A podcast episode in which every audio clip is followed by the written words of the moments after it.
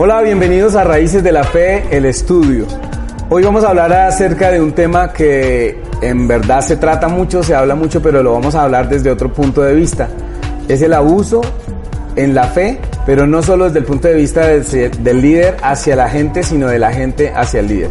Lo vamos a ver desde el punto de vista bíblico y en la actualidad. Bienvenidos todos. Bienvenidos a un nuevo episodio Prepárate para viajar en el tiempo y descubramos una enseñanza bíblica. Comparte este video. Iniciamos Raíces de la Fe. Bien, Oscar, de este tema del abuso, ¿cómo quiere que comencemos? Bueno, pues eh, cuando usted me compartió el tema que íbamos a, tratar, eh, me pareció chévere, me gustó, pero a la vez creo que se le ha dado muchísima trascendencia y se le ha dado mucho, como decimos acá, mucho palo al tema. Entonces, como complejo a la vez, porque se ha hablado tanto, tanto, tanto que pareciera que la gente ya está acostumbrada a que le hablen de esos abusos y es como cuando aceptamos cualquier cosa en la sociedad que ya nos parece normales. Entonces, me pareció chévere, pero complicado. Entonces, quise empezar a definir desde la misma palabra abuso qué significa y a qué me llevaba dentro de la palabra. Y lo primero que me aparece en la RAE es la definición de abuso, hacer un uso excesivo, injusto o indebido de algo o de alguien. Hay otra definición que la RAE nos vota a veces varias definiciones, dice hacer objeto de trato deshonesto a una persona de menor experiencia, fuerza o poder. Entonces acá ya empieza como a eh, darnos una luz de cómo podemos abarcar el tema, porque cuando escuchamos la palabra abuso casi siempre y si usted, si usted google, haga, haga el ejercicio, le va a aparecer abuso sexual. Siempre, sí. siempre. Y si pone uno abuso en la fe, abuso en la iglesia católica. Como si fuera el único lugar donde se han exacto, Exacto, Entonces como que ya está muy, el tema muy centralizado y poco abierto. Aparte que es difícil abarcarlo en ese sentido de que para las personas, para muchas personas, como que ya es aceptable. Entonces yo hago eh, esa definición y eso me lleva investigando y yendo a la palabra a otra palabrita que es bien interesante y que solo se usa a nivel político a veces, pero en la religión también se ve harto, y es corrupción. Estas dos van de la mano. Y le voy a dar la definición de corrupción para, que, para que podamos eh, ver cómo se enlazan y cómo se conectan. Dice, corrupción, acción y efecto de corromper o corromperse. Mm. Vicio, abuso introducido a las cosas no materiales. Corrupción de costumbres, de voces. Dice, en las organizaciones, especialmente las públicas, pero acá vamos a poner también las religiosas, práctica consistente en la utilización de las funciones y medios de aquellas en provecho económico o de otra índole, índole de sus gestores.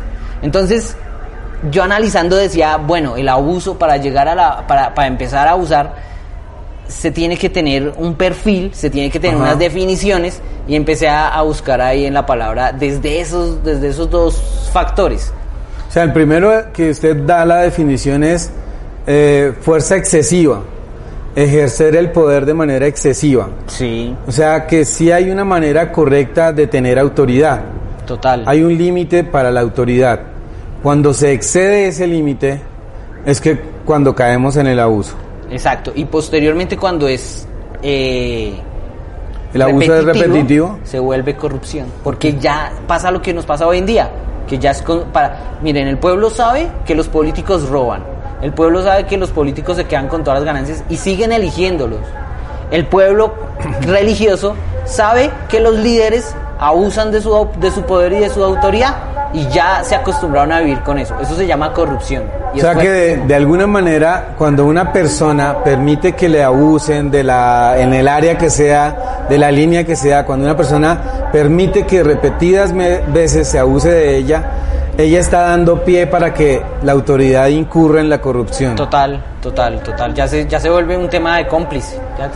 si habláramos en términos generales de la vida del ser humano en cuanto al abuso, Podríamos mirar lo que pasa con una esposa que se permite ser abusada de su esposo o el esposo de la esposa en las diferentes clases de abusos. De un novio, de una novia, de un empleado, de un hijo, de un padre. O sea que el abuso se ve en todas las áreas de la sociedad. Total, total, total. Eh, lo podemos ubicar en cualquier aspecto de la, de la misma sociedad, como usted dice, y de acuerdo al contexto, de acuerdo a, a la cultura de ese lugar, se va a presentar de una medida mayor o inferior, ¿sí? Eh, de una u otra forma, creo que es Gandhi el que dice que la religión es el opio del pueblo. Y él va a hacer referencia a un tema. Mars. Ah, es Mars. Sí. Es Mars, Carlos perdón. Mars. Eh, en donde él va a hacer referencia a que a, que, a ese abuso. Por- O sea, ¿por que qué? se adormece a la persona. Total. Y se, y se, se escogen perfiles. Ahí, ahí Sí. yo quería ver que para tener el abuso y para tener abuso de autoridad, también hay que ver unas características tanto del creyente como del líder religioso, sea el que sea. Entonces, O sea, el abuso religioso ya metiéndonos en el tema de la fe, el abuso religioso ya tiene que ver es con una autoridad religiosa.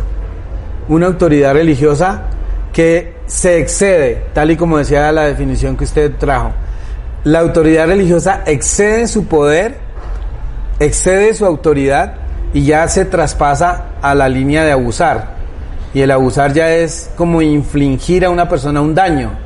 sí, ya se, ya se, ya se, ya se va a agredir, se va a tomar Sí. como una agresión, Sí. se va a tomar como eh, el, el daño que se hace a otro, al prójimo como tal. Y ahí ya nos empieza a abrir campo en la palabra. ¿Por qué se permitirá el abuso? O sea, ¿por qué hay creyentes que saben que es- están siendo abusados desde el punto de vista religioso y lo permiten? ¿Qué cree usted que pasa con un creyente que permite que lo abusen? Yo creo que es falta de conocimiento de la misma palabra, falta de conocimiento de la palabra, falta de conocimiento de los roles y jerarquías que da el Eterno, que da Dios. ¿Por qué? Porque el- eh, Dios en su palabra nos va a dar respuesta a absolutamente a todo. Dentro de eso nos va a dar el tema de las jerarquías y nos va a decir cómo se van a manejar esas jerarquías y qué, debe, qué derechos y deberes tienen esas jerarquías. Cuando yo como creyente o como líder, porque vamos a pasar en algún punto en que ese abuso puede ser dado de forma inversa, eh, no tengo claro esa jerarquía y cómo el Eterno da las categorías, pues voy a, a te- a tener, me voy a dejar manipular. De por sí, yo estuve mirando un tema del perfil psicológico de los abusadores y generalmente un abusador ha sido abusado. Sí. Entonces, cuando tiene la oportunidad, va a generar abuso sobre los que son inferiores. Por eso va a decir la definición que va a ser deshonesto con una persona de menor experiencia. Menor experiencia, menor fuerza o menor poder. Sí.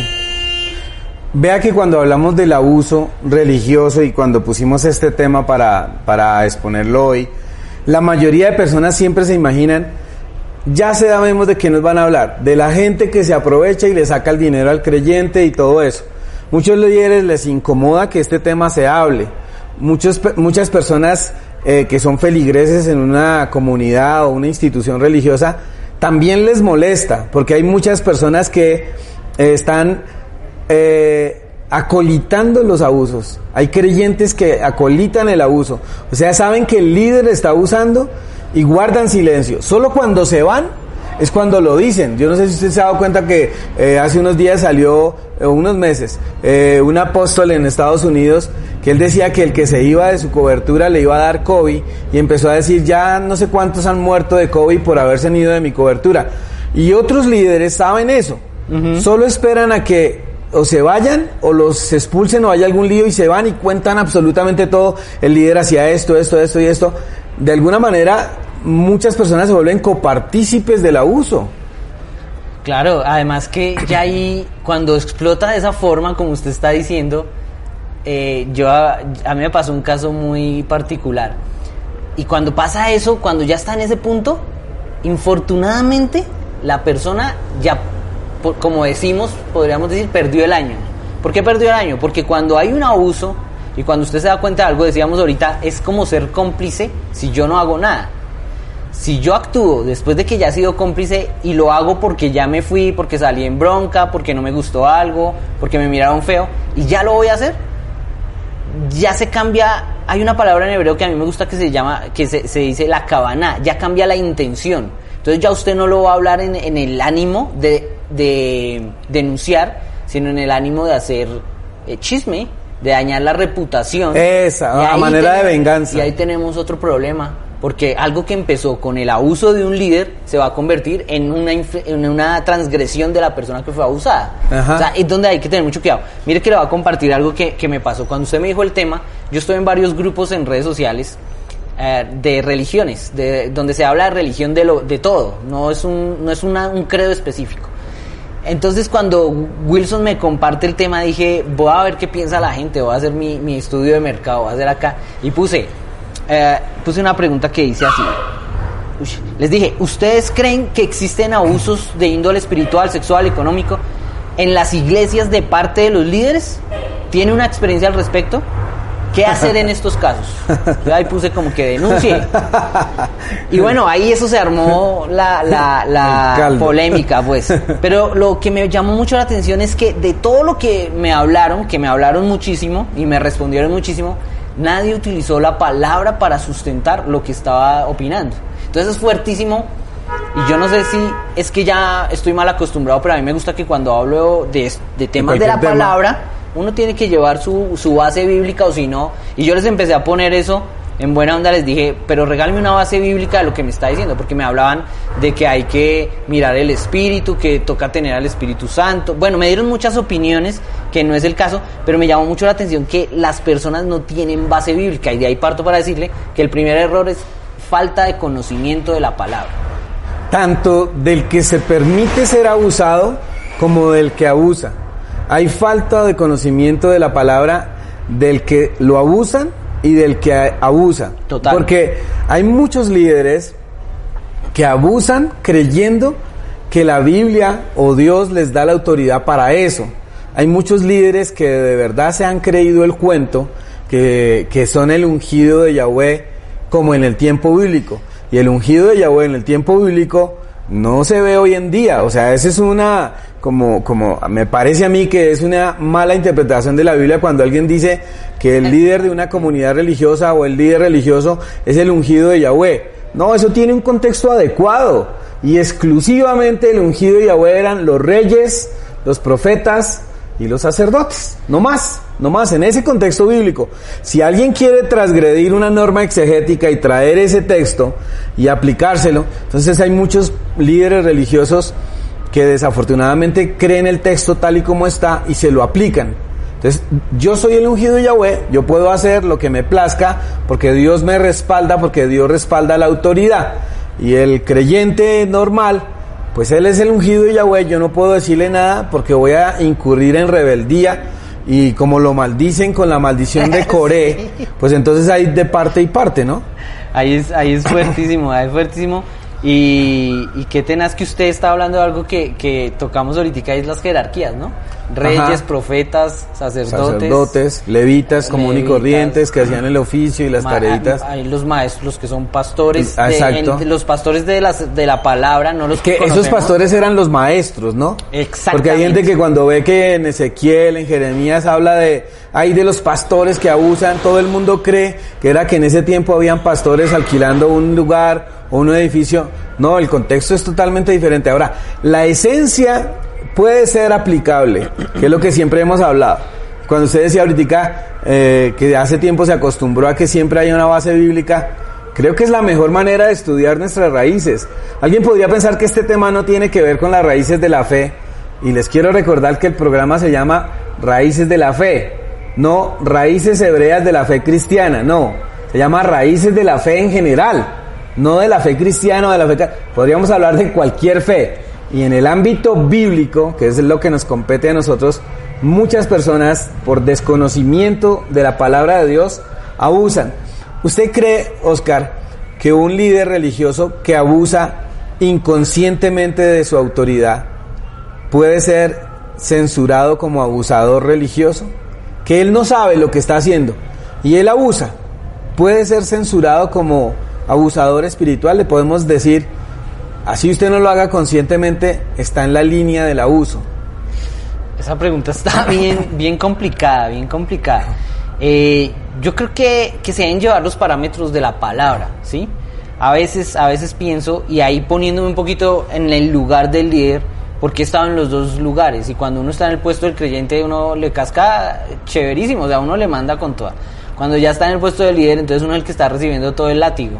y cambia la perspectiva un poquito. Entonces, cuando yo hago este análisis trato de, de ponerme en las, dos, en las dos formas que debe ser lo adecuado.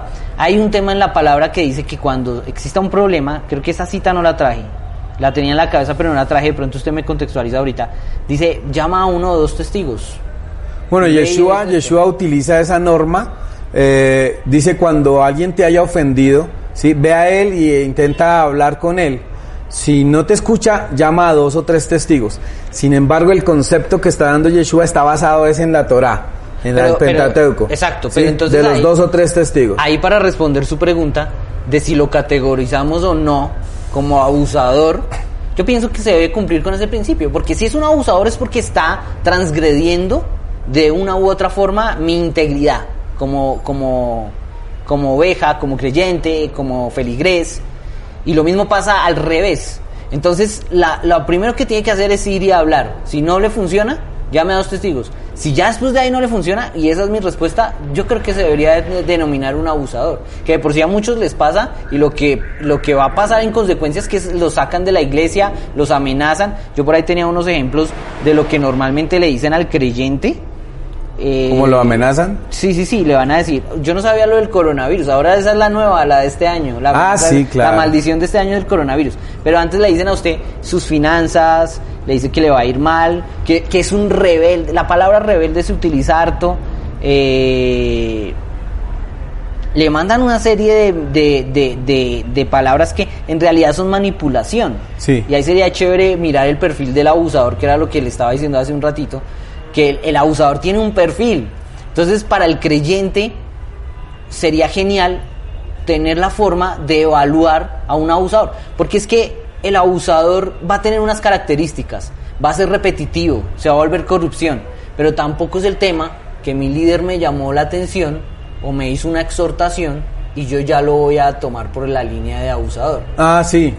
Ahí, se, vuelve, ahí se vuelve, tergiversar el asunto. Ahí se vuelve un tema muy, muy álgido, una línea muy delgada en donde, donde tenemos que empezar. Para mí, un abusador es el que ya se vuelve repetitivo. Entonces, cuando yo tengo un problema, hablemoslo desde cualquier índole. Si usted quiere, hablemoslo desde la parte económica. Yo veo un líder que se compra un jet y, y tiene un su jet privado, pero la gente de la, de la congregación o esto, no tiene que comer, yo empiezo a evaluar. Cuando yo ya voy y le pido las cuentas y, y tengo problemas y me manda maldiciones y demás, o no me lo sustenta, yo ya empiezo a evaluar. Cuando yo voy, hago la gestión, tengo que hacer un proceso para mí para llegar a esa sentencia de abusador, ¿sí? sí. Porque qué tal el man le haya llegado una herencia y el man se compró el jet. Sí. Entonces, si yo hago ese proceso, puedo categorizarlo. Ahora, si él no sabe, pues mi deber como creyente, porque es que hay otro tema que es bien fuerte y cuando yo le hablaba de las jerarquías, es que en la palabra existían los reyes, los sacerdotes, los profetas, pero después de que viene Mashiach se hace un pequeño cambio en ese asunto y pareciera que todos se nivelaran. Y si hay un liderazgo, pero no es igual que el de la palabra, no es igual que el del pueblo de Israel en su momento, que tenía una instrucción y una conexión con el Eterno mediante estos líderes. Por un lado político, por otro lado espiritual en la parte de los de las ofrendas y sacrificios, ya hoy pareciera que nos hubieran nivelado en muchos aspectos. Entonces, los creyentes como tal, también tenemos unos rangos en donde podemos llamar a, a mi líder y decirle, ven, yo pienso que esto, esto, esto, esto está así. A mí me pasó en una ocasión que alguien me llamó y me dijo, mira, yo estoy pensando esto, esto, esto y esto. Entonces, ¿qué toca? Escuchar, Sí. analizar y ver hasta Uy, ahí, va- ahí va- ahí hay varios puntos, ¿no? Eh, el hecho de que una persona no le guste una norma no quiere decir que la puede romper. Puede discutir la norma. Esa es siempre como una metodología que yo creo que es aplicable en el ámbito religioso. A mí me gusta mucho lo de la aplicación de las normas. Eh, por eso a mí me da risa esa gente que dice que estudia la palabra, que son muy sabios y todo, y a veces no se pueden someter a una norma pequeña. Sí, por ejemplo, si en una comunidad hay un grupo de WhatsApp, dice la norma es esta para este grupo, y la persona rompe la norma, yo digo, pero ¿cómo así? No se supone que sabe tanto y que tiene tanto, y no puede obedecer una norma de estas, pero aquellos que dicen, no, pero yo guardo el día de reposo y estricto y así con estas leyes judías y todo el asunto, y entonces una pequeña norma no la puede obedecer, no entiendo eso, no entiendo eso. Le pregunté sobre el que abusa sin saberlo. Yo creo que sí es culpable, sí es culpable porque la ignorancia no lo exime a él de la Total, transgresión. total. Debería de aprender, sí, debería de aprender, entonces debe hacerlo. Ahora hay una cosa que ocurre y esto es un comportamiento en las personas o niños que son abusados. Hay muchos niños que comienzan a ser abusados a edades tempranas y si ellos no hacen algo o alguien descubre el abuso, el niño va a normalizar ese abuso y va a creer que eso es normal. No todos, pero muchos llegan a aceptar que el abuso sexual o el abuso que le estén infringiendo es normal. Entonces por eso hay muchos niños o niñas que no denuncian el abuso porque es repetitivo y ellos piensan que es normal. Esta conducta también aplica para los creyentes. Para Ahora, ningún abusador llega de plano a abusar de los creyentes y a explotarlos y a manipularlos. No, todo esto es progresivo. Todo esto es progresivo. Se comienza con pequeñas acciones y luego va a llegar acciones más grandes. Cuando usted dijo al comienzo que esto desembocaba en la corrupción y ahora acaba de dar el ejemplo del jet de una de un líder o un ministro de Dios que compre un avión particular. Que no, que no es el que se están imaginando, ¿no? No es ese que No. sale en el canal. No, ese Vale, es otro. salen varios, hay varios. Hay- ya, ya hay muchos. Que ahora, bueno, yo pensaría que una persona que puede comprar un avión eh, para su ministerio, es probable que de pronto eh, algunos dicen que lo requieran. Sin embargo, yo digo, pero ¿cuál es el lío de viajar en primera categoría en un avión, en un vuelo comercial en primera clase? Bueno, porque necesita oral y todo eso. Bueno, yo no voy a, poner en tela de juicio si lo necesita o no. Sin embargo, iba a decir esto en relación a los abusos dentro de los feligreses. Eh, cuando uno ve que un líder empieza a cambiar su vida económica y a convertirse en una persona más ostentosa y más vanidosa, y entonces tiene que estar cambiando de vehículo cada año y su ropa ahora ya no puede ser de esa, yo no dudo que lo pueda hacer. Sin embargo, si me voy al plano bíblico y me voy al ejemplo claro de Yeshua, cuando usted le pregunta a alguien qué es el cristianismo, la persona le dice es vivir como Cristo. Lo interesante es que no aplican los principios con los que vivió el Mesías. No aplican, o sea, Yeshua, y alguien dirá, pero esto es porque Yeshua, eh, su ministerio era de tal magnitud. Pero yo no veo a Yeshua comprando burros último modelo para movilizarse de Canaán a Galilea y todos estos lugares y Jericó. no lo veo en esas. Entonces, de alguna manera, el abuso siempre se va a llegar a convertir en algo para beneficio propio. El abuso siempre se va a ver en beneficio de ciertas personas. Cuando es algo que toda la comunidad se beneficia, no es abuso. Es algo que es un bien común. Pero cuando se benefician unos pocos o uno solo, ahí hay algo que no está funcionando bien. Ahí hay algo que no está funcionando bien. ¿Qué tal, Oscar, si pasamos ahora? Hemos hablado del abuso en general y hemos dado una perspectiva de todo lo que puede ocurrir en el abuso en general. Pero ahora, ¿qué tal si nos centramos en, el, en la parte bíblica? Y miremoslo desde las dos facetas que usted nombraba. No es solamente el abuso de líderes contra personas que son feligreses en una congregación, sino que también hay abuso de las personas de las congregaciones hacia, hacia los líderes. Yo creo que este punto nunca se ha tratado, por lo menos yo nunca lo he visto en ninguna red social, ni en YouTube, ni en nada. Siempre se habla del abuso de los líderes hacia los creyentes, que eso es ineludible, ese tema no se puede negar. Pero ¿hay acaso abuso del creyente, del discípulo, acerca de su maestro, de su pastor? O sea, el abuso también se puede dar en vía contraria, como usted lo dijo, en dos direcciones. Yo creo que es, fuertísimo porque, porque este, desde mi punto de vista, es más, es mayor. Lo que pasa es que el del líder va a ser público, va a ser expuesto. Y es más notorio. es not- claro, porque, y es que me pasó algo chéverísimo en cuanto, este fin de semana, estaba enseñando y, y mi mamá en la enseñanza me mostró un mensaje de alguien que enseña también la palabra que puso un mensaje esta, esta semana estábamos en- en- a- estudiando el suceso de cuando llega el suegro de Moshe de Moisés a, a llevarle su familia después de que han salido de, de Egipto entonces llega Jitro y le entrega a su familia y empiezan a hablar ahí todo y un líder que estaba enseñando sobre el tema también puso en sus redes algo parecido como que eh, entiendo la postura de Jitro y entiendo que Moisés no tenía la experiencia y estaba teniendo problemas con el tema del, juicio, que también se toca el tema de cómo, de cómo Moisés está juzgando al pueblo y cómo se está desgastando. Entonces el man empieza, tiene como una crisis, pero dijo algo que me pareció genial y es que a nosotros los que estamos de líderes, los que estamos enseñando, los que esto, tenemos un reflector en la cara. Y a veces ese reflector y por lo general no nos deja ver lo que está pasando allá abajo. Está haciendo la, la analogía con un teatro, con el actor. Y pasa mucho, porque es que el líder es el foco, es el centro. Entonces él tiene todas las luces, tiene toda, todos los ojos ahí pendiente de él. Y de una u otra forma el líder, lo he podido experimentar un poco, uno aprende a ser como es. Hay unos que les toca fingir todo el tiempo, pero a veces uno decide ser como uno es. Y el ser como uno es refleja la humanidad del líder. Y eso le va a traer problemas. Muchos problemas. Obviamente tenemos que estar en cambio progresivo y todo, el y todo el cuento, pero siempre los feligreses, los que están ahí, los ojos que van a estar ahí, si no tienen un buen fundamento, una buena raíz, van a, a empezar a tomarse el papel de jueces y de juzgar. Por eso yo le decía al principio y por eso me enfoqué mucho en el principio de Mashiach, cuando dice, llámalo y dile, llama a un testigo y dile. Después de eso puedes empezar a tener un criterio de juicio. Pero normalmente el creyente lo que hace es y se vuelve una bola y a veces están hablando cualquier cantidad de la persona y la persona no tiene ni la más mínima idea. Entonces súper tenaz y esto no se va a ver en, una predica, esto no se va a ver. Y este, este abuso, ¿sabe cómo es? Estamos mirando, vamos a entrar al primer tipo de abuso que es de los creyentes hacia sus autoridades.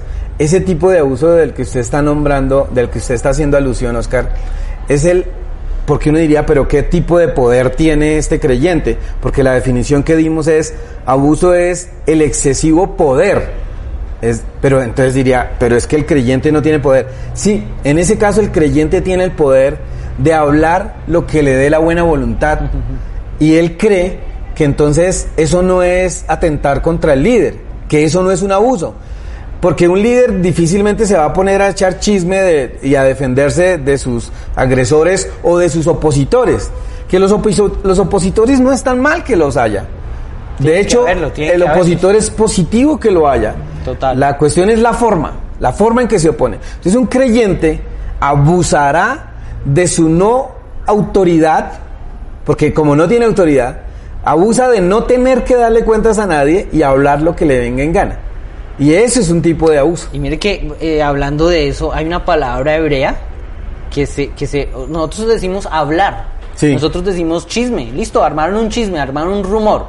Eh, en la palabra, en la Torah, en el hebreo, se va a encontrar una palabra que se dice, la Shonjara, se llama ese, ese concepto, que es el que viene a ser María, la hermana de Moisés. Acá la tengo yo contra, contra el mismo Moisés. Moisés. Lo tenaz es que es la familia, eso le da a uno ánimos a veces cuando, cuando uno está en esas situaciones, porque uno dice, no porque uno diga, ay, pobrecito yo, sino porque uno dice, si a Moisés le pasó, va a tener que pasar y uno tiene que enfrentar también esas pruebas como líder, que ese es otro punto. El tema es que empieza con Miriam, con María, y le llamaron la Shonjara. Y la transliteración, la traducción de esa palabra, lo que más se acerca es la lengua maldita. Imagínese la diferencia de decir un chisme. De por sí, cuando usted habla de pecados, cuando la, en la iglesia, en sus comunidades se habla de pecados, habla de pecado sexual. Y eso todo el mundo se sale de los cabellos. Hable de un chisme. Ah, sí. no, eso es normal. vamos a echar chisme a la De hecho, nadie se preocupa por eso. Nadie se preocupa por eso. Pero vea, eh, lo que usted habla de la Shonjara, que lengua maldita o lengua mala también, sí, es, también se tiene que ver así, es como las palabras que son destructoras, las palabras que dañan, las palabras que corrompen. Entonces, mirándolo desde el punto de vista bíblico, ¿cuántas veces hay en la Biblia registro de personas que abusaron de sus líderes? Miriam es la primera. Miriam es la hermana de Moisés, la profetisa, la que organiza un canto después de que pasan el Mar Rojo, danza y todo el asunto. En alguna ocasión ella censuró a Moisés, pero no lo hizo sola, lo hizo con otras personas. Entonces compartió y ella abusó de su cercanía de Moisés. Ella creyó que como era hermana de Moisés, y no solo es la hermana de Moisés, es la hermana mayor. es la que propicia que lo salven del agua en esa barquita y toda esa confabulación que hicieron con la mamá para salvar a Moisés. De alguna manera, ella por ser mayor que Moisés o por haberle salvado la vida, ella pensaba que el liderazgo en Israel era copartícipe. No, ella era la hermana del que el eterno Dios escogió, pero ella se le olvidó. Entonces su abuso es su abuso de la familiaridad y, y su abuso de la cercanía. Entonces no tuvo ningún temor en lanzar acusaciones contra Moisés, que se puede oponer, una persona se puede oponer, siempre la oposición llevada a la realidad de la manera correcta es positiva, es positiva. Yo estaba hablando con un amigo, me estaba haciendo caer en cuenta que en esto pueden tener diferentes personas posiciones. Y él me dijo, Wilito, eh, cuando tú pones un meme acerca del gobierno y del presidente, tú es, es muy chistoso y todo, pero estás afrentando a la autoridad que es él. Y gustenos o no nos guste, él es la autoridad y te estás burlando, así suene muy jocoso y muy bueno, te estás burlando de la autoridad. Digo yo, ¿sabe que nunca lo había visto así? Entonces le dije, ahora caigo en cuenta, si fuera un foro político donde yo comparto mi oposición, ahí sería bienvenida mi oposición. Está haciendo esto mal, esto y el otro, lo asumí. ¿Qué si él no me lo dice? Y yo lo razono. ¿Qué si yo me enojo con, pero si son chistes, pero hay usted tan amargado? La oposición bien dada se recibe también de buena manera si el líder es abierto a eso. Total. Pero Mirjan acá está abusando de su cercanía y está abusando de lo que ha hecho por Moisés. Total. Entonces, que el abuso no es solo de los líderes hacia los feligreses o hacia los discípulos, también lo hay de manera contraria, aunque no parezca abuso aunque no parezca abuso. ¿Usted se imagina que hubiera pasado donde todo el mundo le coja el cuento a Mirjan, a María y, y se vayan contra Moisés? Ahora, ¿quién salió a defenderlo? A Moisés, contra el abuso de Mirjan. El Eterno mismo. Es que ahí es lo tenaz, ahí es lo tenaz y ahí es cuando uno tiene que ver a, a Moisés y seguir como el ejemplo de Moisés, porque es que muchos líderes empiezan la afrenta entonces, eso es difícil. hablan de mí. A veces es difícil. Le casco, le casco desde la enseñanza ah, o le llamo la atención. Entonces se vuelve un tema de. una confrontación. No, no en cuenta que el Eterno es el que. Mire, el Eterno puso. Si el, si el líder es puesto por el Eterno, es lo que primero tiene que tener en cuenta un líder. Y lo que primero tiene que evaluar. Porque cuando usted dice ese ejemplo de que le dijeron, uno tiene que sentarse, razonar, revisar la situación y decir, Eterno, tú me pusiste acá, dame la opción de hacer, eh, eh se llama, corregir, para poder, para poder seguir. Porque mire que usted, algo que me, que me parece genial, es que usted para hablar de Miriam, de, de, de María, la hermana de Moisés, nombró un montón de cualidades que ya había cumplido. Y se le recuerda mucho por el abuso que cometió. Y él lo tenaz. Pero el Eterno le da la oportunidad después porque le llama la atención, tiene su consecuencia y después tiene la oportunidad de seguir. Yo le iba a decir otro caso tenaz y es el de Coraj. Ese es tenaz o Coré. Algunos lo conocen más como Coré, pero en hebreo se llama Coraj. ¿Qué, me parece tenaz? Y un día yo cité, hace, hace, hace relativamente poco tiempo, cité a Coraj para hablarle a alguien de, de un tema parecido. Y le dije, le dije a esa persona, ¿saben qué es lo tenaz de Coraj o de Coré? Todo el mundo siempre lo ha visto como el malo, como el que se le opuso a, a Moisés y que fue y tenaz porque este es un rebelde y demás y sí es verdad. Y ya que usted preguntaba lo de que si el rebe, que si alguien que abusa y no sabe es abusivo y llegaba a la conclusión y decíamos sí es abusivo acá Coraj él no sabe que está siendo rebelde. Porque él mire él junta 250 contra Moisés. Y cuando Moisés le dice pues veámonos mañana para que Dios decida con quién está Coraje en ningún momento se detiene a pensarlo cuando yo analizo esto, digo, Coraj pensaba que Dios estaba con él. Y muchos creyentes piensan que Dios está con ellos. Igual que muchos pastores metiéndose en la onda de que son el ungido y demás, andan frescos pensando que tienen ese respaldo del Eterno. Lo, que dice Coré, ¿no? Le dice, ¿es que acaso tú crees que Dios habla solamente por ti? Exactamente. O sea, Dios no tiene también otras personas. Puede ser que tenga la, la motivación sana, pero este señor es primo de Moisés. Otro familiar. Es primo de Moisés. Entonces vea tan interesante. Y es príncipe de Israel. O sea, es una persona que tiene posición y tiene dinero. Coré tiene posición eh, social y tiene dinero. es príncipe en Israel. Y entonces él empieza a levantar gente, Moisés le da la oportunidad de que pase la noche como que para que recapacite, porque esa es la intención que se ve, pero él otro día sigue firme en lo que está haciendo y lo más fuerte es cómo lo hace. Entonces, él abusa de su cercanía familiar, abusa de su poder económico y abusa de su poderío social. Entonces, si lo miramos eso en la práctica, hay creyentes que creen que porque en una congregación dan una ofrenda grande o dan un aporte grande, el líder se les tiene que someter y hacer lo que a ellos les da la gana. Entonces, si el pastor o el líder o el moreo, el como se llame, si no hace lo que a ellos les satisface, entonces ya no dan más ofrenda.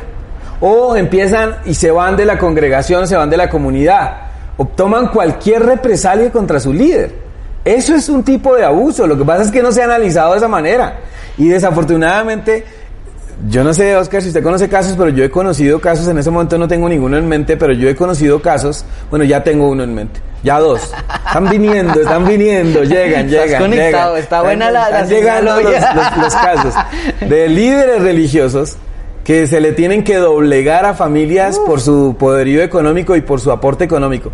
Y si el líder lo permite, es porque él está sacando su fruto de eso, se está beneficiando de eso. Entonces, prefiere vender principios, prefiere, prefiere vender justicia, vender un caminar recto por el dinero que le están aportando esas personas. O porque es el familiar, porque es el primo, el amigo, el hermano, el qué sé yo. ¿Qué me dice usted de esas esposas que abusan espiritualmente de su esposo? Y lo obligan a tomar decisiones quizás en contra de la palabra, solo porque es la esposa. Y esa parte es muy peligrosa en los líderes. Cuando un líder de una congregación hace que su esposa sea la que gobierna aparte, yo sé que también hay mujeres que gobiernan comunidades y, tienen su rango, no lo voy a discutir en este momento, ni es porque sea machista, pero el asunto es cuando la esposa del líder, de hecho, como se ha dado la tendencia a nombrar ministerialmente que la esposa del pastor es pastora, que la esposa del apóstol es eh, apóstola, ¿cómo se llamará? Apóstol también. No, tampoco, apóstol. También ella es apóstol, o la esposa del profeta, ella es eh, también profeta. No estoy diciendo que yo estoy dando aval a esos ministerios que llaman hoy en día apóstol, profeta. Eso sería otro tema para discutirlo acá en Raíces de la Fe cómo eran los apóstoles del tiempo bíblico y los profetas del tiempo bíblico y cómo son los de ahora. Pero eso es lo que ocurre. Y hay abuso de parte de las esposas de líderes que manipulan a sus esposos y eso es abuso espiritual. Y casi nadie lo analiza y lo ve. Hay hijos de pastores, de líderes, que como son los que tocan el piano o son los que dirigen la alabanza, entonces si papito me dice algo, pues le dejo abandonado el cargo y me voy. Entonces a los papás les toca, pues mi hijo, viva como le dé la gana con tal de que venga acá a tocar. Y ese es un tipo de abuso, en la mayoría de ocasiones, abuso consentido por parte de los líderes. No sé si tenga otro caso eh, bíblico en el que alguien de menor rango abusó de su líder. Yo le tengo otro, un señor que se llama Judas, Judas Iscariote. Judas Iscariote, dice la Biblia, que él se robaba el dinero de las ofrendas y él está abusando de su cargo como eh, la persona que va a estar administrando esas finanzas y abusa y se roba el dinero. Lo otro, siendo el cercano a Yeshua, vean que este tema es un tema interesante. Muchas, ¿Ha oído hablar usted del discípulo amado?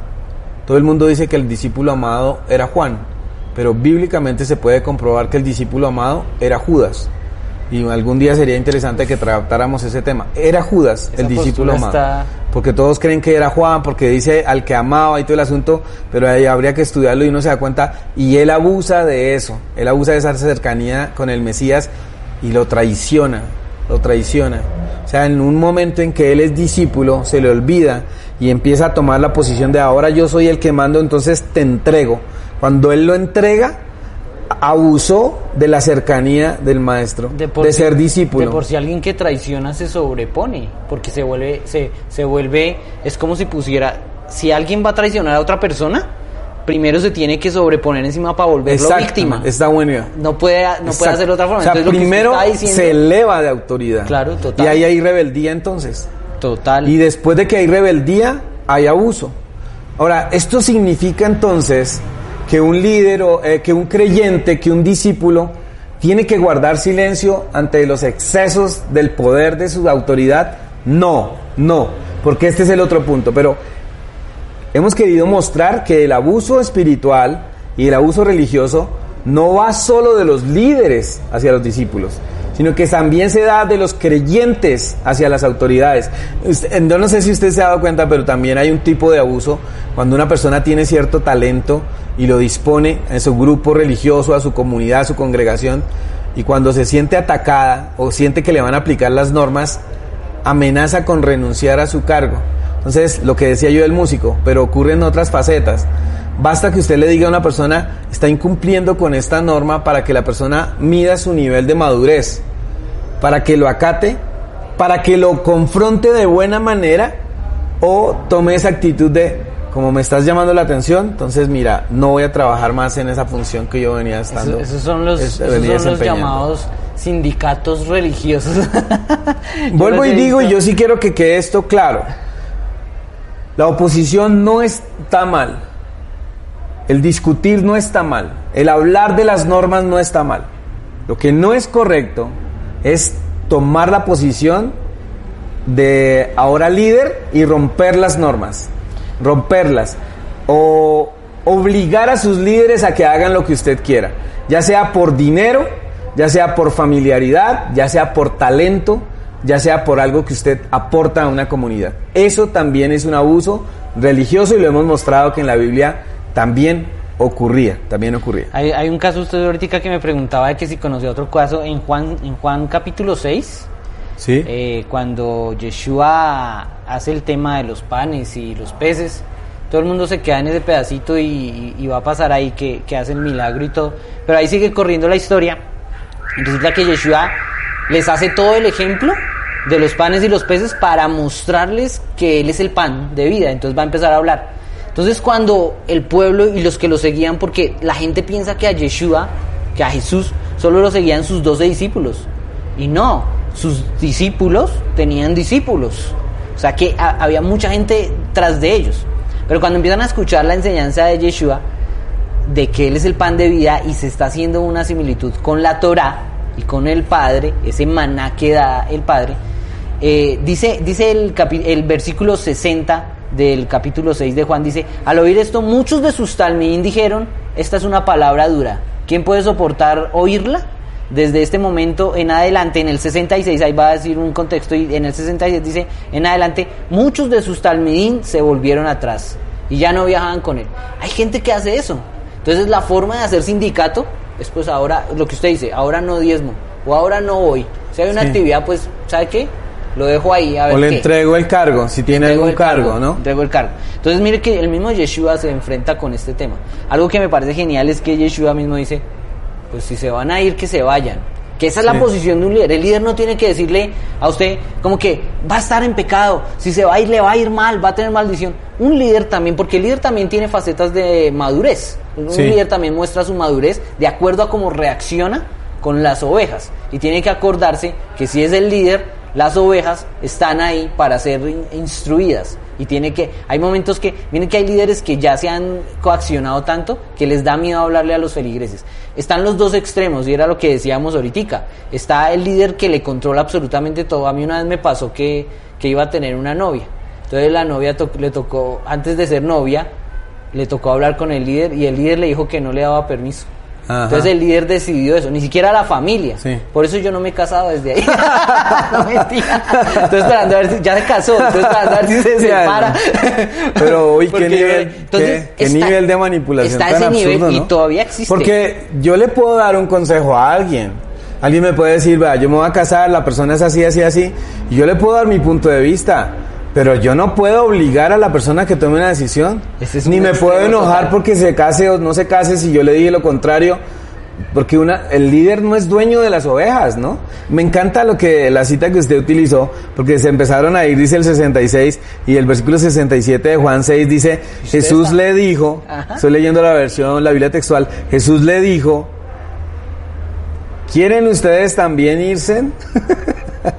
Qué fuerte. Ahora, uno tiene que tener cuidado cuando dice eso, ¿no? Porque Claro. en ocasiones uno tiene que también tener paciencia, porque no puede uno negar que en ocasiones la- la- los ánimos le juegan a uno una mala pasada, Ajá. ¿sí?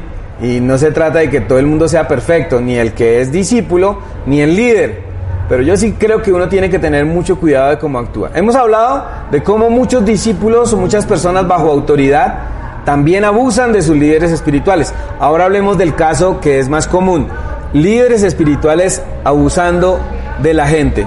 En la Biblia. En la Biblia. Entonces yo tengo varios ejemplos. El primero que tengo que es muy conocido por todos es Salomón. Salomón, el hijo de David.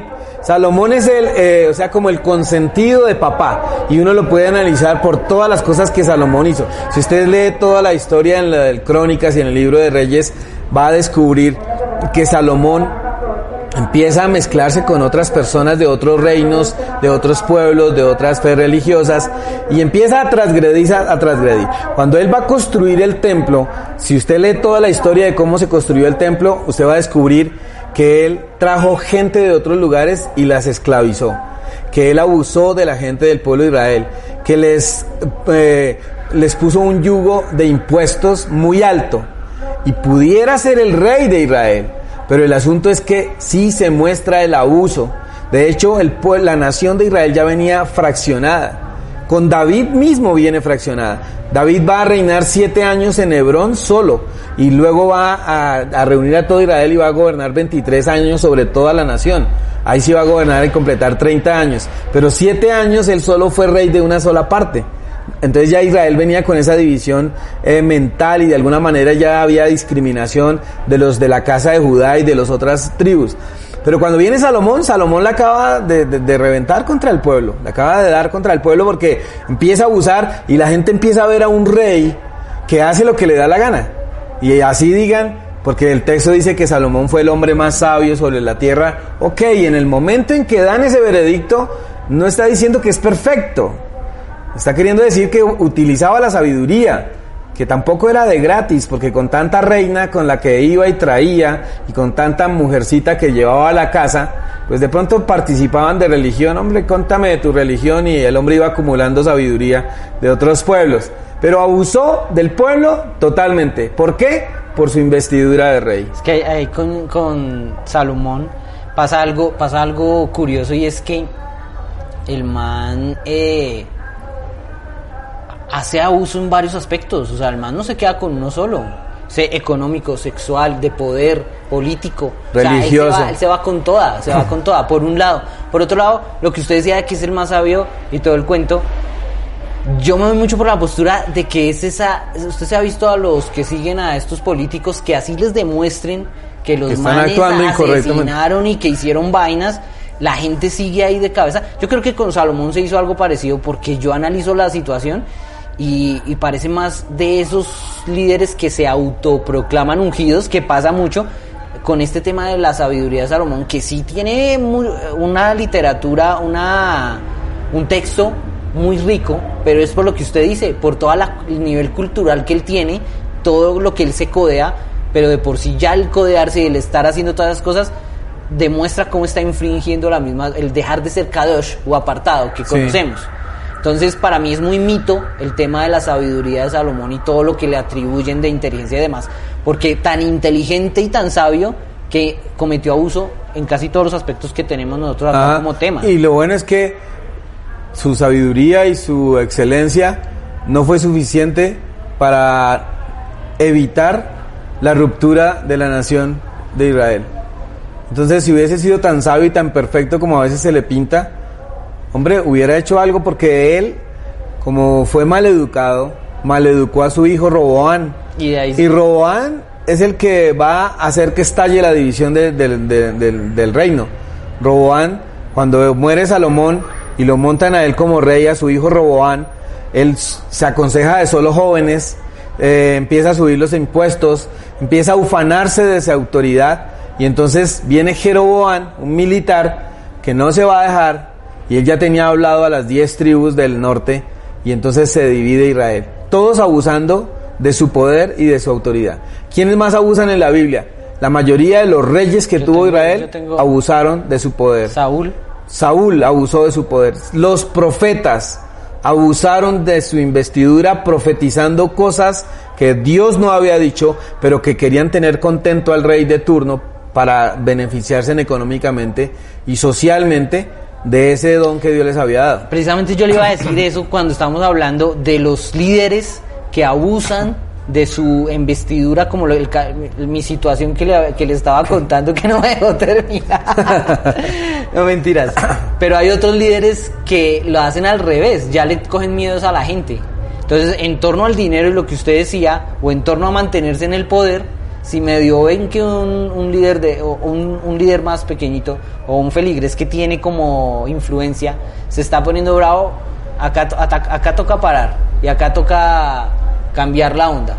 Entonces yo creo que el, el tema de, la, de ese abuso ese tema de ese formato de líder existen en ambos bandos. Sí. Existen los que abusan totalmente y existen los amedrantados, porque como ya se le ha dado tanto palo, es como los niños que ahora como pueden demandar a los papás y pueden esto, creo que ha pasado lo mismo en la religión. Ajá. Entonces como ahora las redes sociales y ahora podemos echar abajo la reputación de quien sea y demás, pues lo hacemos como, como queremos. Entonces, existen los dos tipos de líderes. Ahí en ese líder también hay otro que es un man que no es tan conocido, que va a salir en, creo que es en Corintios. Yo lo tenía por acá para nombrárselo. Juan, perdón, es Juan el que le escribe. ¿Diótrefes? Eh, Diótrefes. Sí. Que es que no, no, no lo tenía. Y él está abusando de su autoridad, es más, no quiere recibir a los que están por encima de él porque ya se tomó... Sí. Eh, Esta es más comunidad. Los que usted ha nombrado de, de reyes Pueblo son políticos. Sí. Son más políticos. Este man creo que es más a nivel de enseñanza y de Sí. maestro. Y ya de sinagoga, que era lo que había en ese tiempo, sinagogas. sinagoga. Entonces Juan lo coge y le dice, porque voy a ir y voy a ejercer y le va, Juan que es tan bonito para Ajá, tan esto y es esto, y le, y le va a decir, entonces él es otro que yo tenía ahí como ejemplo. Eh. Podríamos ver bíblicamente casos de líderes que abusaron totalmente. En nuestra realidad, eso es casi que el pan de cada día. ¿Qué tipos de abusos podemos ver en la actualidad, en el ámbito religioso, Oscar? Pues hay, hay diferentes. eh, usted mira cómo los podemos abarcar. Yo diría que los más conocidos son sexuales, los Sí. más como que explotan así, como que son de, de mucho boca a boca. De todo perfil religioso. De porque todo. hay gente que piensa que en esto solo ha incurrido los líderes de la iglesia católica Exacto. y ya eso se convirtió como en es- el estigma En ese- en y que son solo los sacerdotes y que es el único lugar donde hay abuso sexual. De- y eso no es verdad. De por sí si hablamos de etiquetas, los abusadores sexuales son los curas. Los Sí. abusadores económicos son los pastores. Esa- se puso esa etiqueta. Eh, esa eh, etiqueta, si sí. hablamos de etiquetas, Sí. pero es lo que usted está diciendo, Ajá. no es así. Sí. De por sí se ve muchos abusos sexuales en la iglesia cristiana protestante. Ese abuso sexual se da generalmente de un líder hombre hacia una mujer, pero hoy en día también se ha dado el caso de hombres, de hombres y de niños. Y ese abuso sexual se da porque a los líderes se les ha magnificado y se piensa que cualquier oposición al líder es como si se le opusiera a Dios. Entonces hay líderes que piensan que por su investidura de autoridad pueden tratar con cualquier creyente y hacer lo que quieran con ellos. Entonces eh, hay mujeres que también como idolatran a sus líderes y piensan que su líder es perfecto y que no comete errores, entonces que cuando él le diga a la hermanita, eh, o en otros casos al hermanito, eh, que debe tener una relación sexual, ahora como eso lo tiene que maquinar y trabajar y todo el asunto, la hermanita va a creer que está haciendo algo en bendición para un siervo de Dios. Y eso es lo que pasa en la mayoría de perfiles religiosos la facilidad que muchos líderes tienen para engatusar a las creyentes y hacerles pensar que eso está eso es algo que Dios le está dando y todo el asunto, entonces por eso se da el abuso sexual dentro de la, de la dentro de la fe. Y todos los abusos, Wilson. Yo creo que todos los abusos tienen esas características que de una u otra forma al principio dijimos, el que es abusador tiene un perfil. Y usted puede identificarlo más allá de las normas que está infringiendo, porque es que ahí se da para muchas interpretaciones como se, se va a infringir un mandamiento u otro, como, como les decíamos ahorita, una exhortación a veces se puede tomar como abuso y no, es una exhortación. Entonces vale la pena evaluar esos perfiles. Miren que yo estuve mirando y un abusador tiene tiende a tener rasgos psicopáticos. Sí, eso es verdad. Entonces tiene una faceta seductora y carismática, qué fuerte, y la gente piensa que entre más seductor, más bonito, más habla así, no sé qué, es, tiene más unción. Pues hace parte de un Ahora, no quiere decir que todos los que suenan así Ah, no. son abusadores. No, no, no, no, porque así no. Pero tiene unos rasgos Pero así. sí se puede categorizar varias cositas. No solo es eso, o sea, es, es seductor, carismático, son manipuladores, son personas encantadoras, eh, no, que generalmente son socialmente muy activas. O sea, siempre van a tener como esa forma de sobreponerse socialmente. Como es alguien que se sobrepone socialmente, alguien que es muy activo, que no es para nada tímido, sino que sabe entrarte, sa- sabe intimidarte, sabe decirte unas cosas. Y ahí toca empezar a medir y una de las conclusiones a las que vamos a llegar, que de pronto me adelanto un poquito, pero diciendo, ahí toca ruaj, ahí toca es, eh, es discernimiento, lo Sí. que llaman discernimiento, porque no podemos pegarnos a que un perfil, y si hay, yo he conocido líderes que cuando a uno le hablan, le hablan, lo pueden regañar y le pueden decir hasta mico. Pero se lo dicen tan bonito que uno sale llorando. Sí. Y es verdad de parte, es una palabra de verdad. Entonces hay que tener en cuenta esos, esos rasgos como psicológicos que puede, y que hoy en día se ve mucho porque hoy cualquiera es líder, o sea, cualquiera es pastor, cualquiera tiene ministerio. Cualquiera es rabino. Cualquiera ah, Eso sí que me da risa. Cualquiera es rabino. Cuando algunos se autodenominan rabinos porque fueron dijo. pastores y ahora estudian eh, judaísmo y ya se hacen llamar rabino. Y en Gate usan ese con ese cuento de rabino y rabino y rabino y eso no es verdad. De por rabino sí- es un título. De por sí la misma palabra va a hablar de esos títulos, ¿no?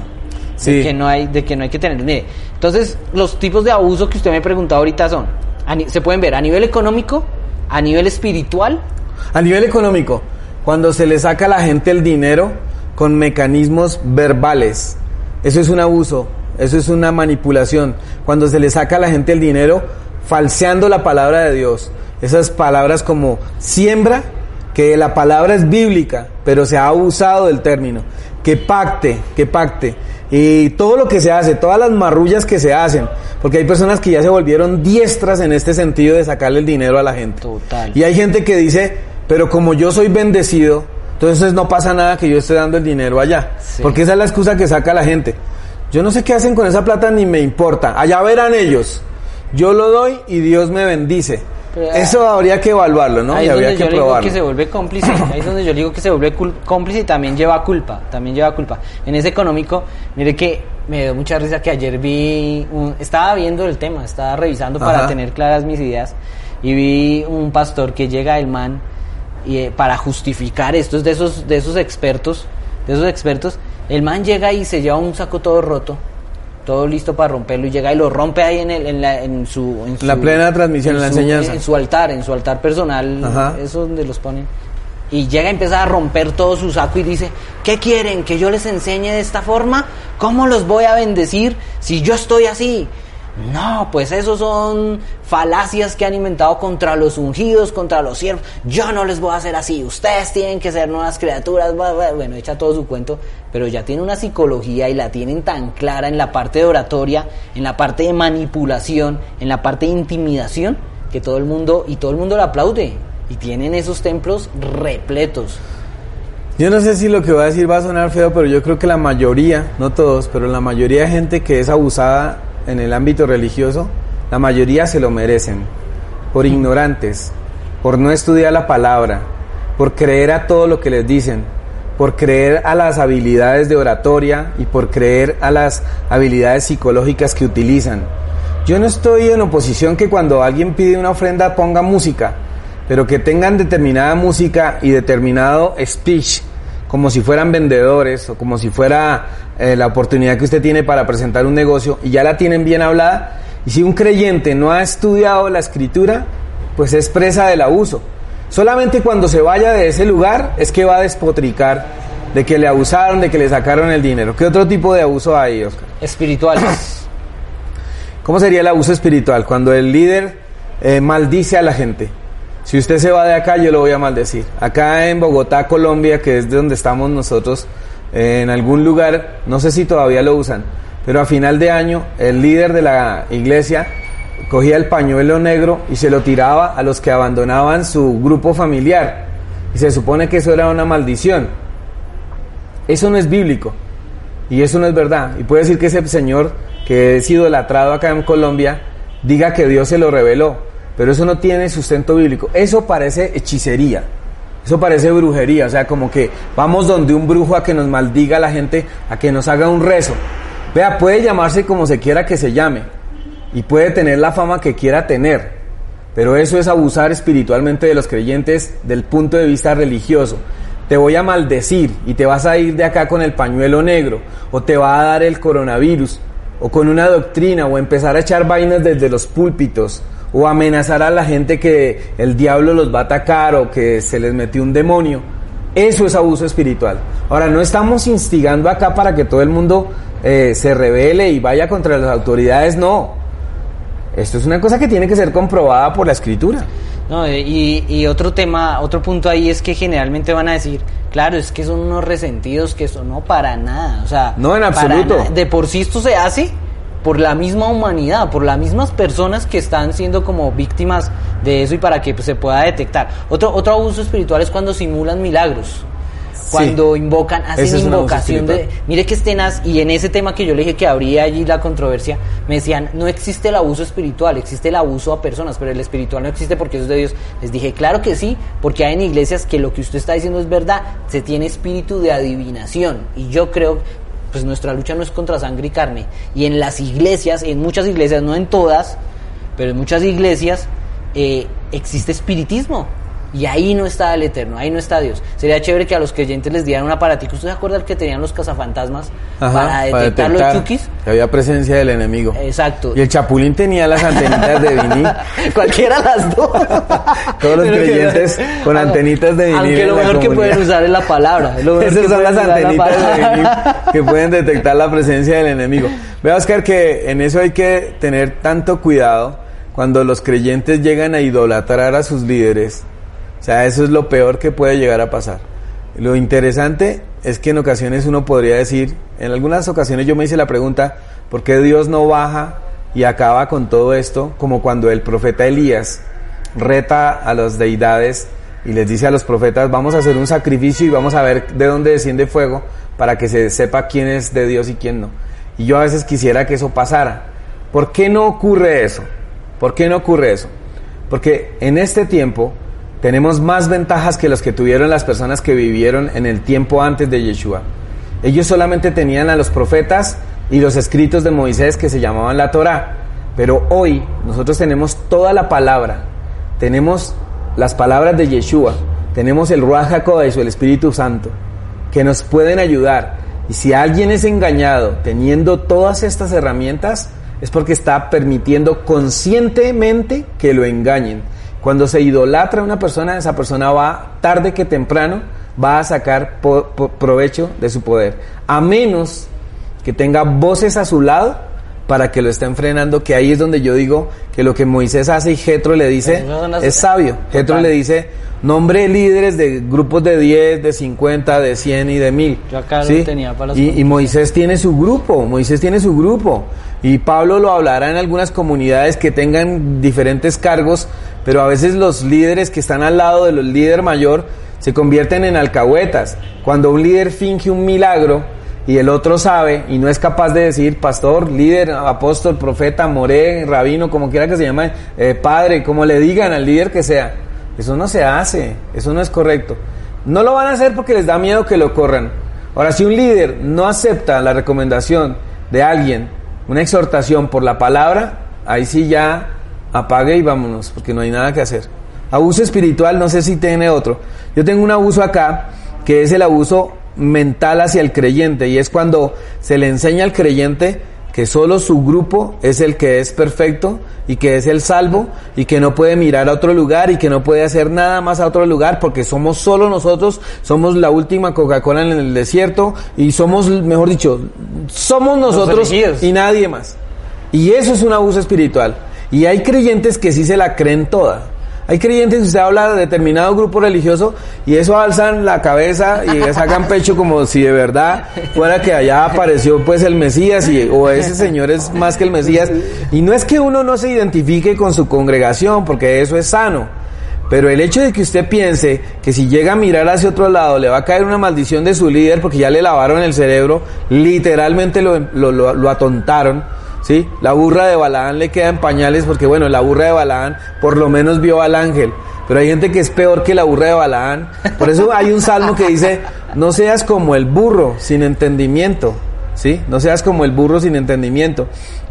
Entonces, de alguna manera, el abuso cuando al creyente se le obliga a pensar que es solo él y nadie más que él, el asunto de ahí es que eso también es abuso espiritual. Nada más, usted no vio los que estaban esperando la venida de Cristo eh, hace poquitico que se fueron y, y el líder este parece que sí vino solo por él porque se lo llevó con plata y todo.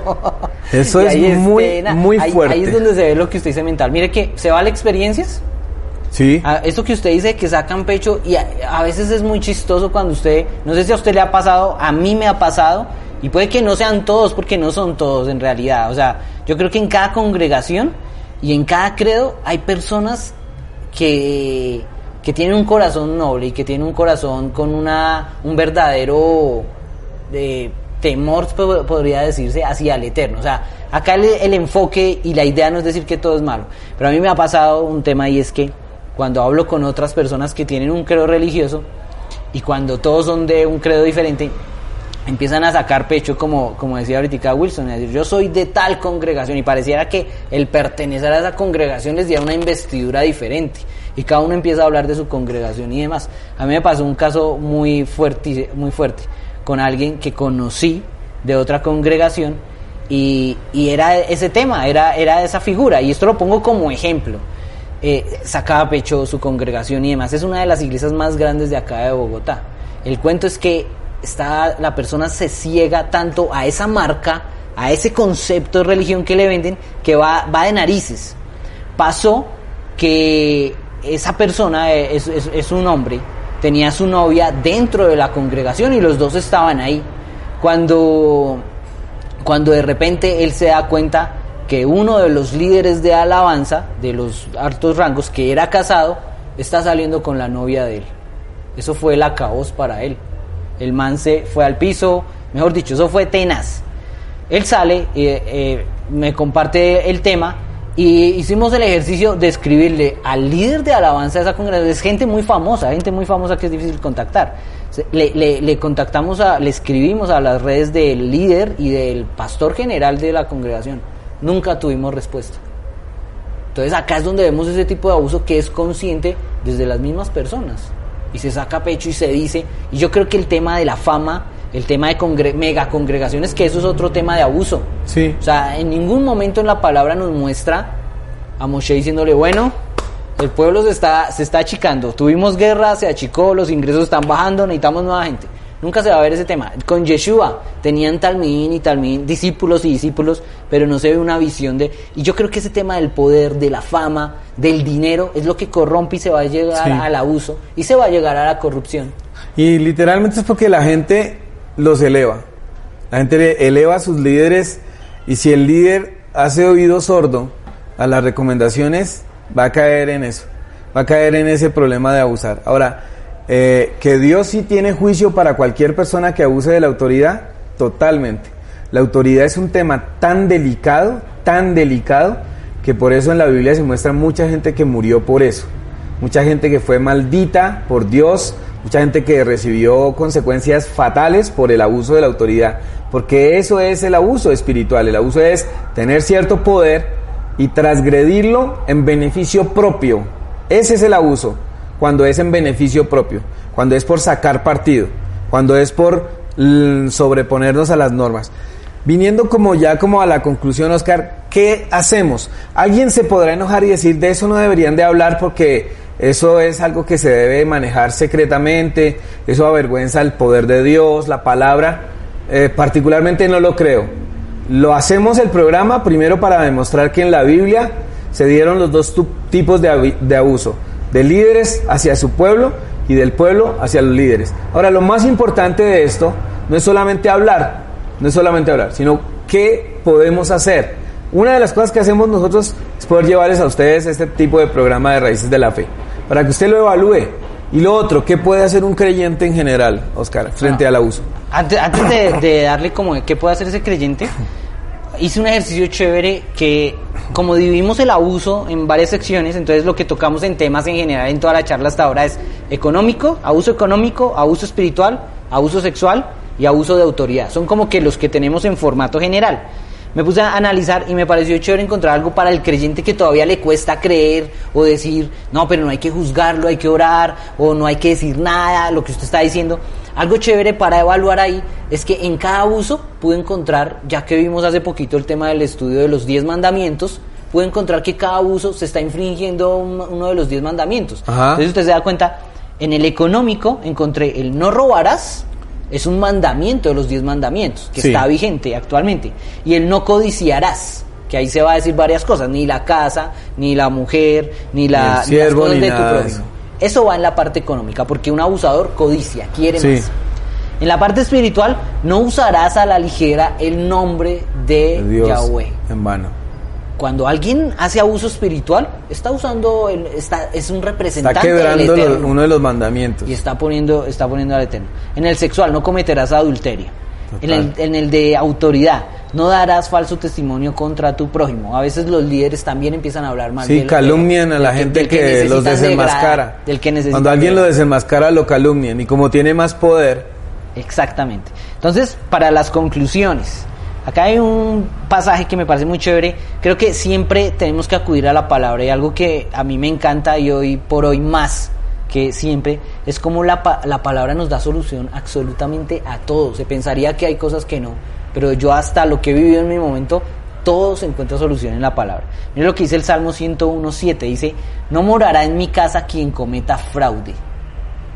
Entonces, yo tengo que empezar a evaluar como creyente o como líder qué pasa si estoy viviendo una situación de abuso. De cualquier abuso del que hemos hablado el día de hoy, tengo que empezar a evaluar.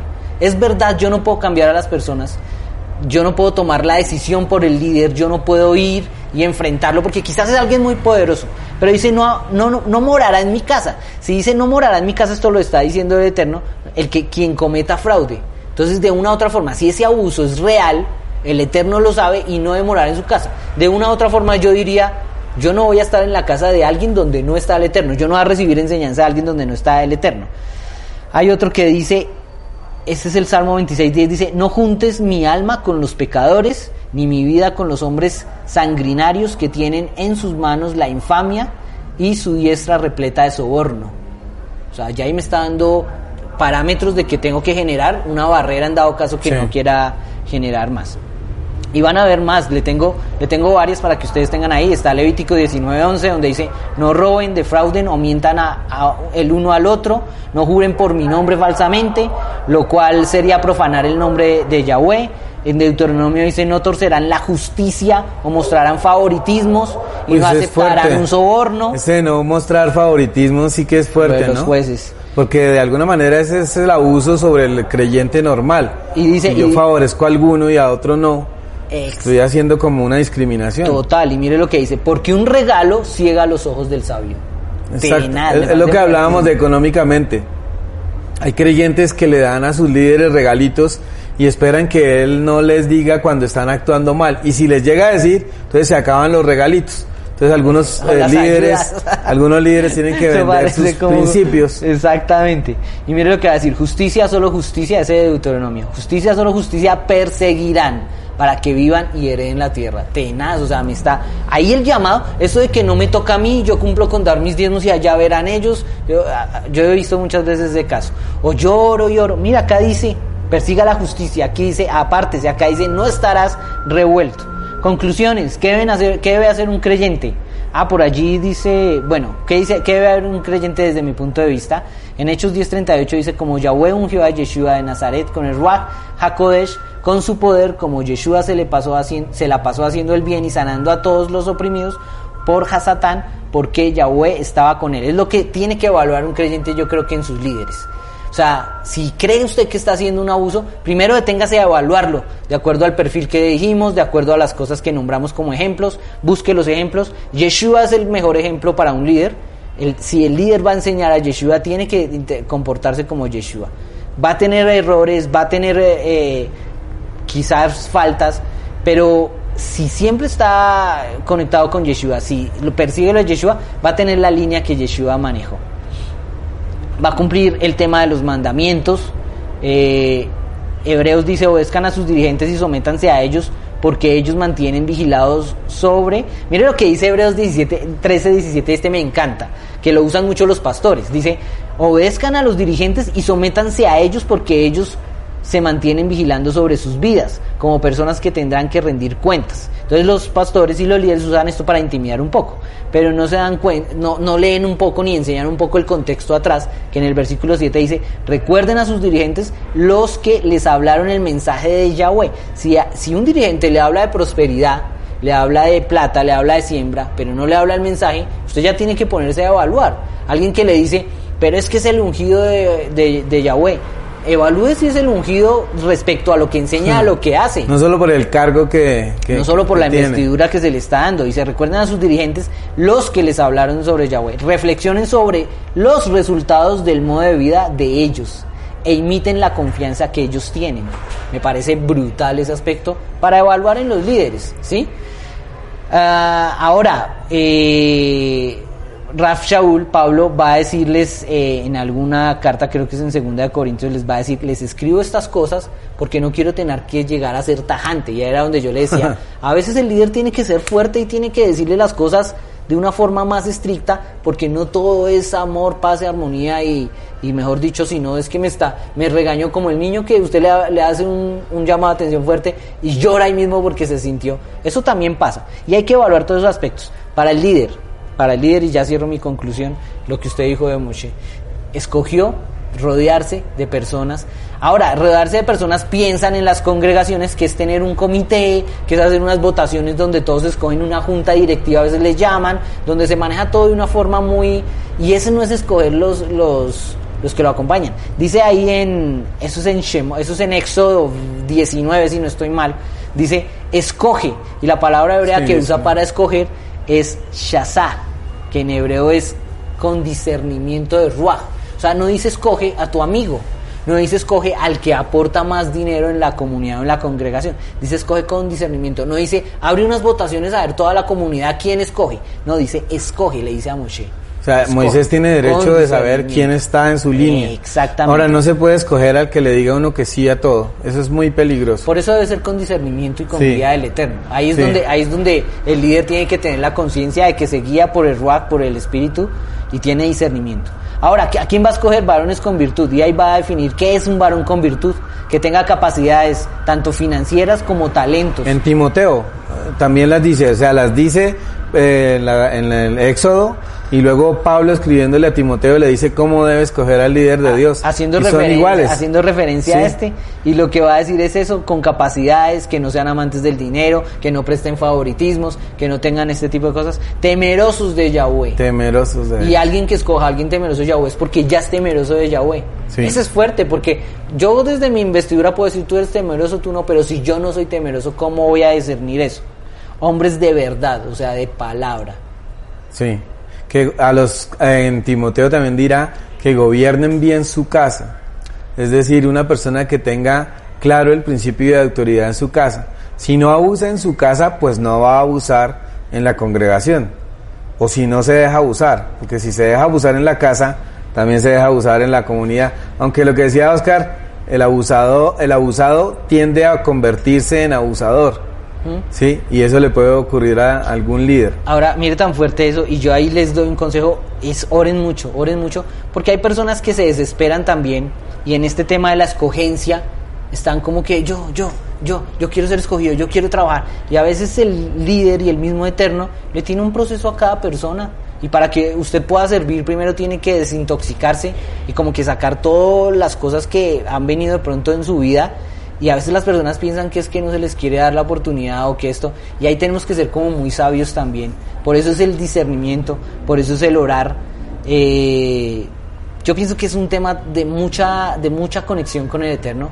Acá les podemos dar parámetros, versículos, hemos utilizado la palabra, hemos utilizado datos externos, hemos utilizado nuestro propio concepto, pero yo creo que el Ruach, el espíritu del Eterno, es el que en realidad va a guiar a, a- cada Dirá Juan que uno tiene que probar los espíritus si son de Dios. No se refiere a espiritismo, se refiere a la esencia de las personas. Hay que comprobar la esencia de las personas. Y yo no creo que uno tiene que irse demasiado lejos para percibir cuando hay un líder abusador. Vea, un líder abusador, y más en el ámbito religioso, una parte que es clave es cuando una persona en público es una cosa y en lo privado es otra. Aquellas personas que cuando están en, el, en el espectáculo que montan y en el altar y todo eso, no todos, pero algunos sí, son hermosas personas, sonríen, son unas personas caritativas, bondadosas, pero cuando tienen que atender a una persona normal, sin rango ni nada, y la menosprecian y se creen superiores a esa persona, ese es un líder que abusa de su investidura, porque se está creyendo más que los demás.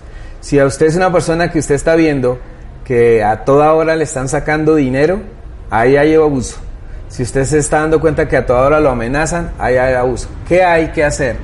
Yo creo siempre que el primer eh, paso en cualquier desaveniencia es el hablar. Yo creo siempre en el diálogo, lo creo, pero creo que también tiene un límite. Uno debe dialogar cuando se da cuenta que el diálogo es productivo. Si a una persona le molesta que le digan lo que otros ven, eso es peligroso. Peligroso. Uno tiene que estar dispuesto a acatar sus equivocaciones. Uno tiene que estar dispuesto a reconocer. Pero por sobre todas las cosas, yo creo que la gran clave está en todas las citas que Oscar dio, que en la palabra está la solución. Oscar sacó las citas y nos las ha dado de la palabra. porque usted no puede hacer lo mismo? O sea, usted puede estudiar la palabra, puede preguntar a otras personas.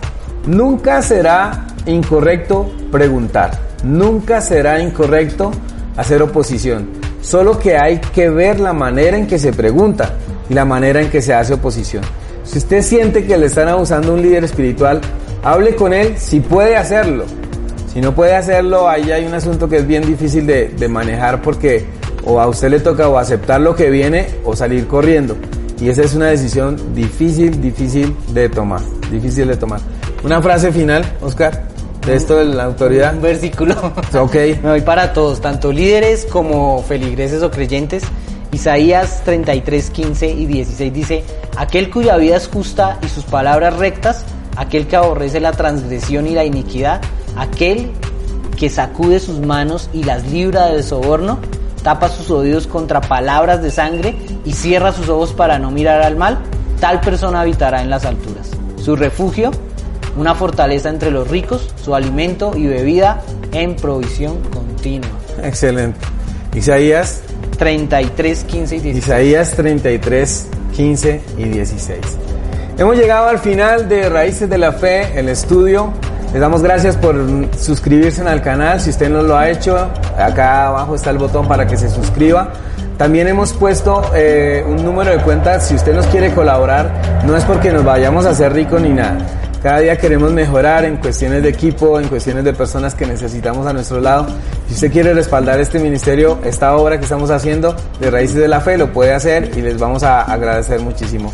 Recuerden que hay un correo electrónico que es raícesdelafe1 gmail.com. El próximo jueves vamos a hablar en, en el IGTV de Instagram del libro de Éxodo, 5 minutos de la Biblia. Y el domingo recuerden que estamos en Raíces de la Fe en casa. Muchísimas gracias a todos. Los esperamos el próximo martes aquí en Raíces de la Fe del estudio. Bendiciones a todos. Recuerda, las enseñanzas de Wilson Méndez las puedes encontrar en video en el canal de YouTube Raíces de la Fe. Suscríbete hoy y para activar las notificaciones dale clic en la campana.